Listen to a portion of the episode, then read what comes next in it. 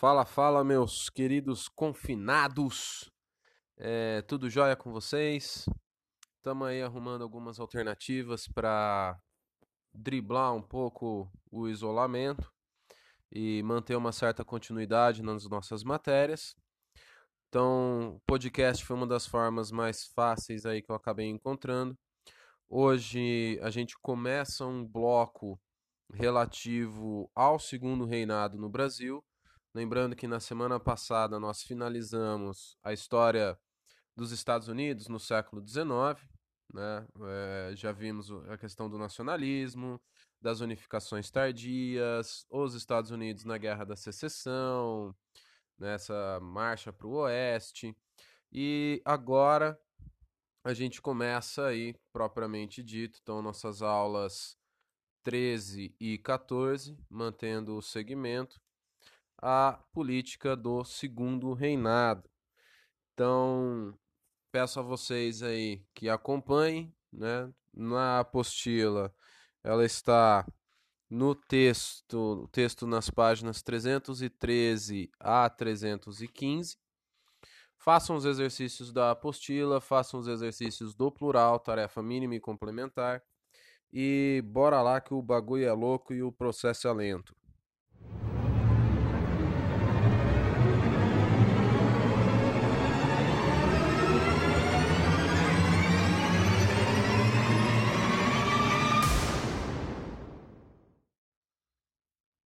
Então vamos lá, gente. Nossas aulas de hoje são em relação à política interna do segundo reinado e o funcionamento econômico do segundo reinado, tá? Então, para a gente começar aí, a gente tem a construção, né, nesse segundo reinado, de um pacto entre as elites locais e o governo monárquico uma relação, de certa forma, bilateral com os partidos, tentando agradar a todos, e a consolidação do território e do império no Brasil. É que a gente tem ali, a partir do momento que o Dom Pedro II ele assume o trono numa, num golpe de uma maioridade, numa manipulação da população para que a população pedisse o, o Dom Pedro como príncipe, como imperador, e ele aceita, mesmo sendo menor de idade e afins, como a gente já falou em sala de aula. A gente tem aí esse, esse governo que vai anistiar os revoltosos contra os regentes para passar um pano quente né, na, na situação, é, menos anistia aos escravos, esses não recebem nenhuma garantia, muito pelo contrário, voltam à sua condição marginalizada. É um pacto de proteção com as elites locais, uma semente de um coronelismo, né? favorecimento à economia regional e manutenção dos privilégios dessa casta dos intocáveis da economia. Né? Então, no início do governo do Pedro II, a gente vai ter uma política de ministério formado principalmente com os liberais, numa demonstração de apoio dado à articulação do golpe, né? e também uma, uma dissolução desse ministério liberal pouco tempo depois devido a acusações por parte dos conservadores. Né? O, o Dom Pedro II ele vai ser um, um mestre do carrossel né? nessa articulação e alternância política. Então a gente tem, quando os liberais saem do, do governo, na dissolução dessa, desse gabinete ministerial, eles vão articular, principalmente nos estados de São Paulo e de Minas Gerais, coincidentemente os dois é, que vão auxiliar no golpe republicano. Né? A gente tem uma revolta contra o poder moderador e contra a intervenção do poder moderador dentro da política. Só lembrando, aquele poder moderador o poder exclusivo do imperador em interferir na política nacional. Era um quarto poder e que se sobressaía aos outros três. Né? Então a gente tem a prisão dessa galera, desses liberais, mas como eram pessoas ligadas a atividades econômicas e pessoas dessa casta econômica dos intocáveis, a gente tem a absolvição e a reintegração desses liberais no poder. E aí essa esse período, né, pouco depois ali na década de 1850, por volta disso, como uma maneira de tentar contornar o, a disputa entre é, o, o, os opostos, a gente tem o gabinete da conciliação, certo? Mas antes disso, a gente tem um esquema que o, o imperador vai elaborar de uma certa alternância partidária no poder. Então, mesmo que você tivesse um, um, um sistema de eleição que funcionasse ali minimamente, você tinha uma conciliação de interesses entre essas classes que vai desembocar em uma reforma na política, ou colocando ali mais autonomia para o legislativo, vai criar um cargo de presidente do Conselho de Ministro, que era escolhido antes das eleições, que de certa forma contribuía para a fraude eleitoral. E esse esse presidente do conselho, ele atuava às vezes como um primeiro-ministro. E aí ele era responsável por montar o gabinete ministerial. E ele era uma indicação do Dom Pedro. Então a gente tem um período de um, como a gente classificaria, né, de um parlamentarismo às avessas. Como assim? No regime parlamentarista, nos mais tradicionais, nos mais comuns, né, nos corriqueiros, na tradição, o certo é que o partido que tenha o maior número de membros dentro do parlamento escolha o primeiro-ministro, e aí esse primeiro-ministro vai ser responsável por montar o gabinete todo. Aqui no Brasil acontecia justamente as avessas. Você tinha a escolha desse presidente do Conselho de Ministros antes das eleições. Então ele montava todo um gabinete antes que acontecesse a eleição. Então acabava, te... acabava muitas vezes ocasionando uma maioria no Congresso com um ministério que era de oposição, o que atravancava muito a política certo? Que vai originar certos problemas também. Então, entre é, esses momentos da política que vão representar uma pequena crise para depois uma estabilidade política de quase 40 anos no, do governo do segundo reinado, né, a gente tem aí a revolta praieira, então, conforme a gente estudou aquela questão da primavera dos povos na, nas nossas aulas anteriores, a gente viu que esse era um movimento de cunho mais liberal, que começa a ter o início de uma de, das ideias do socialismo, das ideias do socialismo científico, mas que antes de mais nada era uma, um movimento por mais abertura de, de poder, respeito às liberdades individuais e afins. E é um movimento que vai acabar reverberando no Brasil, nessa revolta praieira que acontece no Pernambuco e que leva esse nome por conta do Partido Liberal que ficava instalado no, na Rua da Praia, num jornal de tendências liberais.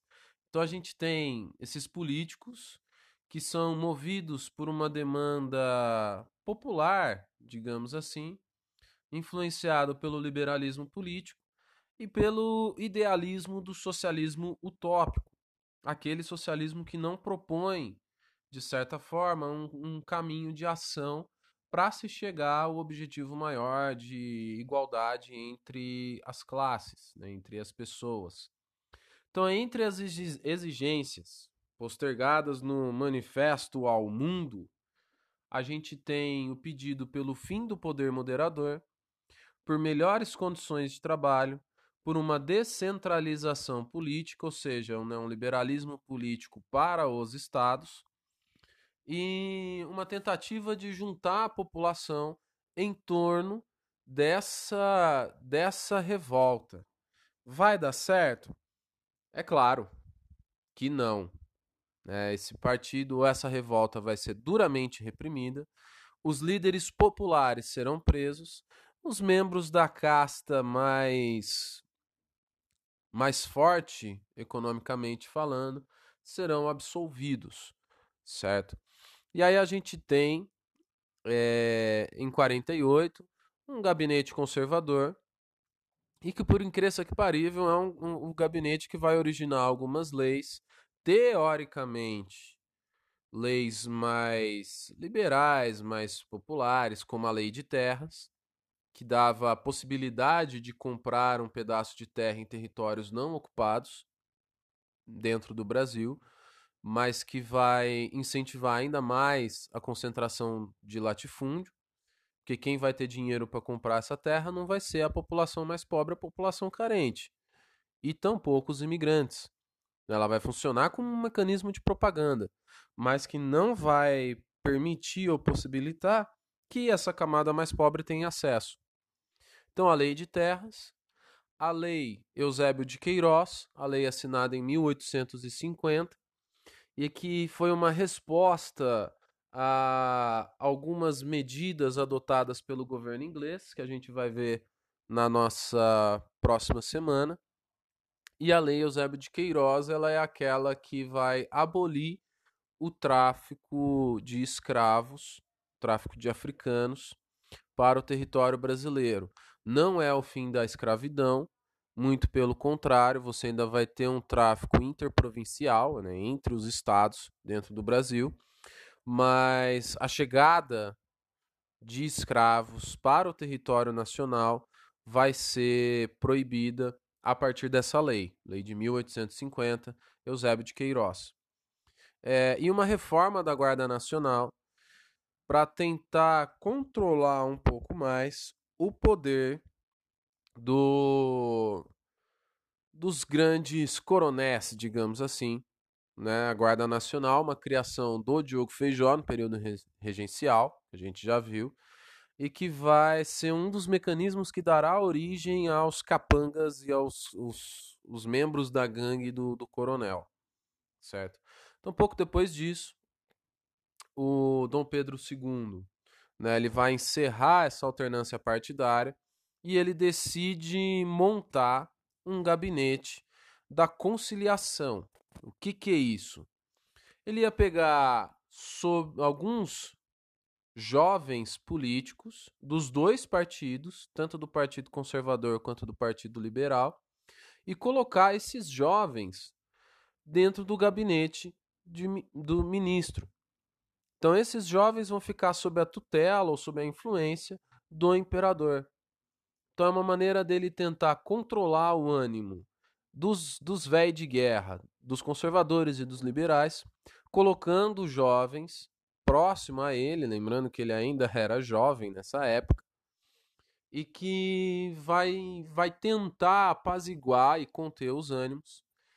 É, e que essa, part, essa diferença partidária a partir do do seu do seu governo, né, a partir dessa junção, dessa conciliação, essa diferença partidária ela vai ser praticamente nula. Porque ali o que a gente vai ter é, é uma união de interesses em benefícios próprios e um pouco mais marginalizando a população.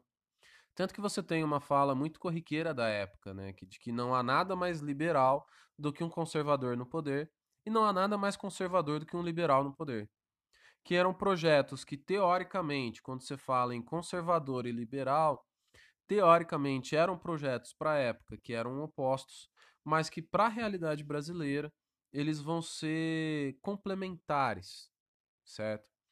Então, nesse gabinete da conciliação, ele perdura até mais ou menos a Guerra do Paraguai. Porque quando você tem a Guerra do Paraguai, o Dom Pedro II ele precisava do apoio do exército e do, do Partido Conservador. Então, em nome desse apoio, ele dissolve o Ministério da Conciliação, coloca um Ministério de Conservadores, o que vai representar, de certa forma, um, um, um golpe no ponto de vista dos liberais e o início de uma crise partidária, uma crise política, que entre os seus fatores desemboca na criação dos partidos republicanos e na crise, ou um dos fatores que geram a crise do segundo reinado, certo? Da nossa aula 13 é basicamente isso. Qualquer dúvida, estou à disposição no, no WhatsApp, vocês podem mandar. E bora lá para nossa aula 14. Fechou?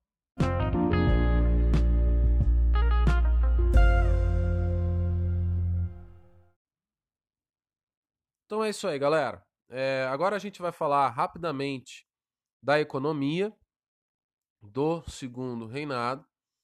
É, a gente tem aí a cafeicultura se tornando como com, com, enquanto carro-chefe da, da economia do segundo reinado, que justifica, de certa forma, o apoio dado ah, pelo Dom Pedro a essa elite cafeicultora.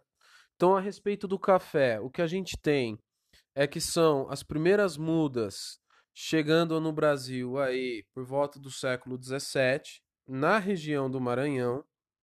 Por volta do século XVIII, no início do século XVIII, ela vai chegar, né, o plantio das primeiras mudas no, na capital, ali na Baixada Fluminense, e posteriormente uma expansão na região de São Paulo, principalmente é, por conta do solo e do clima propício.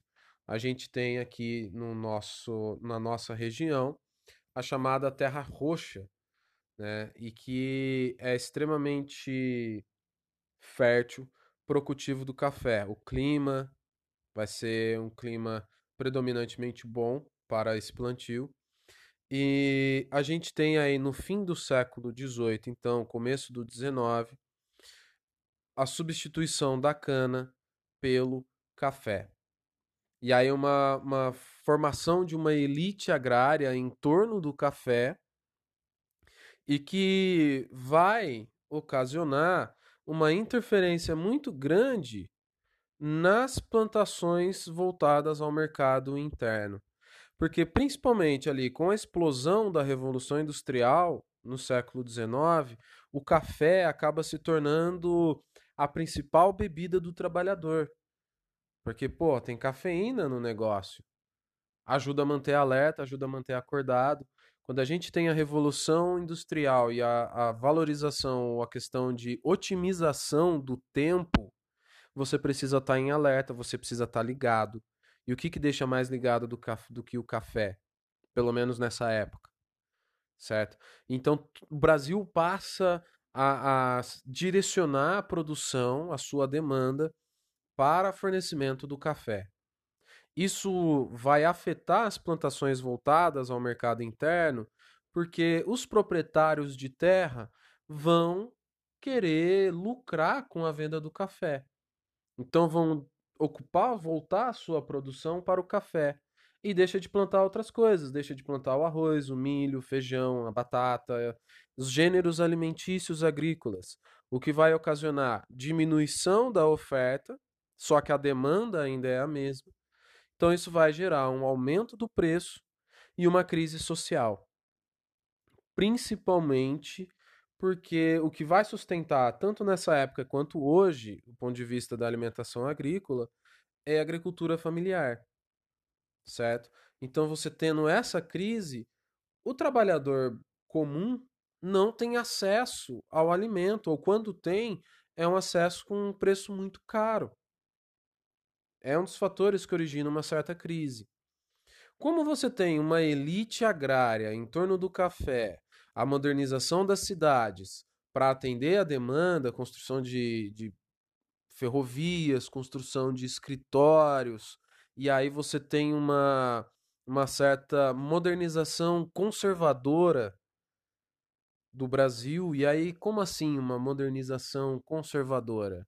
Que é uma modernização controlada, né? Ela vai ser controlada por essa elite, ela vai ser controlada pelo imperador para atender a demanda dessa elite. E, e ela vai atender interesses próprios. A indústria que surge, ela é uma indústria para atender os interesses do café. Então você precisa de uma indústria de sacaria, você precisa de uma indústria que vai produzir linha para fechar esses sacos, é, telégrafo, iluminação, todas essas coisas para atender a demanda do café. Construção de ferrovias, portos e afins. Então, a gente tem, né, dentro dessa industrialização, a manutenção do latifúndio, a manutenção da escravidão e a, a manutenção de uma produção voltada para exportação, certo? E essa manutenção do latifúndio vai gerar, por volta de 1850, o esgotamento das terras no Vale do Paraíba, na região de Taubaté, e o surgimento da chamada Alta Mogiana, que é do oeste paulista, que é a região daqui de onde vos falo. Região de Franca, Ribeirão, Caconde, é, criação de ferrovias que levavam o escoamento de produtos para o Rio de Janeiro. Era mais próximo do Rio de Janeiro, certo? Só que como você tem esse esgotamento do Vale do Paraíba, a gente tem uma, uma troca muito grande. No Vale do Paraíba ainda era predominantemente uma mão de obra escrava. Aqui no Oeste Paulista, você já começa a busca por uma mão de obra imigrante europeia. Então aqui a gente tem um desenvolvimento um pouco maior de um mercado interno, de certa forma, porque aqui você ainda acaba um período antes do que no restante do Brasil, tendo a adoção de imigrantes e de um trabalho assalariado, tema de outras aulas, certo? Então, o café é o principal produto. A gente tem outros itens como a borracha, principalmente pós-revolução industrial, pós-segunda revolução industrial, é, onde você tem uma demanda muito grande por esses produtos de pneu, solado, coisas voltadas para atender essa demanda, e o algodão, que vai ter um pequeno surto, principalmente durante a, a Guerra da Secessão nos Estados Unidos, onde o Brasil, principalmente na região da Bahia, vai virar um grande produtor e exportador do algodão para atender a demanda encerrada pelos Estados Unidos, pelo menos no período da sua guerra civil. Em relação à industrialização, a gente tem uma tentativa de sair um pouco da dependência da Inglaterra. Então, é uma busca por uma maior autonomia financeira para o país. O café se mostra como uma dessas grandes alternativas. E aí, para o café ou para essa industrialização, a gente tem a criação de uma tarifa pelo governo do segundo reinado, uma tarifa promulgada, né, uma lei alfandegária de 1844, chamada Tarifa Alves Branco, que aumentava a taxa de importação sobre mercadorias para incentivar a produção nacional. Como assim?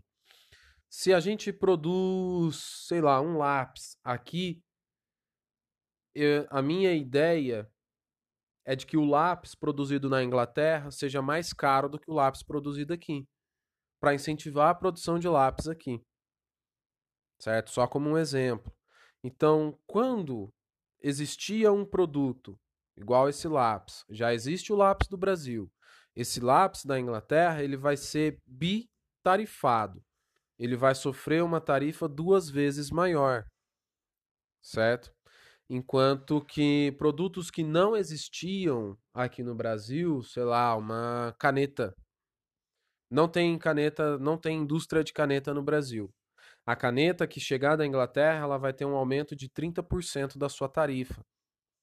Porque, de certa forma, eu forço a galera a produzir caneta aqui, certo? Além disso, a gente tem ampliação de crédito, a fundação de bancos, chegada de bancos estrangeiros, tudo isso tentando incentivar essa autonomia em relação à Inglaterra. Então, dentro da industrialização no Brasil, a gente dá destaque para um cara, né, o Barão barra Visconde, né, primeiro Visconde, depois Barão, não sei, é, de Mauá, que vai criar um grande conglomerado econômico de fábricas, ferrovias, transporte naval, banco. É um cara que tenta iniciar ou consolidar esse surto industrial, né? Mas ele vai ter algumas dificuldades muito grandes que vai impedir o seu projeto de industrialização. Então, entre esses fatores principais aí que barra essa industrialização no Brasil no século XIX, a gente tem um mercado consumidor baixo, porque a gente ainda é um país escravagista. Escravo não recebe salário, escravo não consome. Portanto, um mercado interno muito tímido, né, uma desigualdade social extremamente grande, o que impossibilita o acesso das pessoas a bens de consumo e também é, a relação da Inglaterra com o Brasil e a dificuldade em conseguir quebrar a barreira das elites agrárias. Que essas elites agrárias defendem o papel do Brasil como uma espécie de vocação agrária. O Brasil como um, um exportador de commodities, é um exportador de produtos, a, a balança comercial ela é favorável porque exporta-se toneladas de café para a Europa, para os Estados Unidos.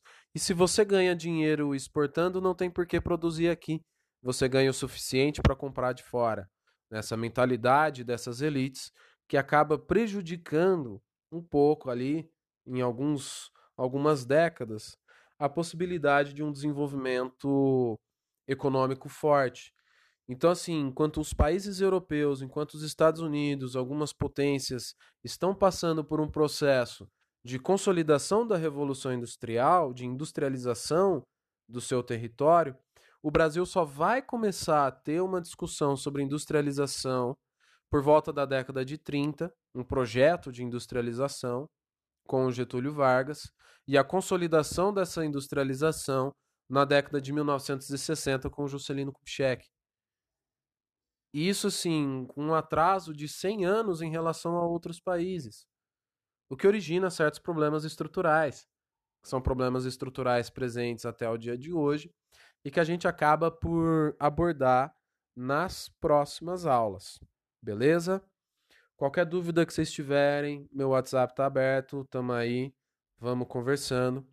Na semana que vem eu posto mais alguns áudios aqui relativos ao nosso conteúdo, certo? Então, por enquanto é isso, galera. Façam as atividades. Grande abraço para vocês, à distância, obviamente. E lembrem-se de ficar em casa, certo? É isso aí. Falou!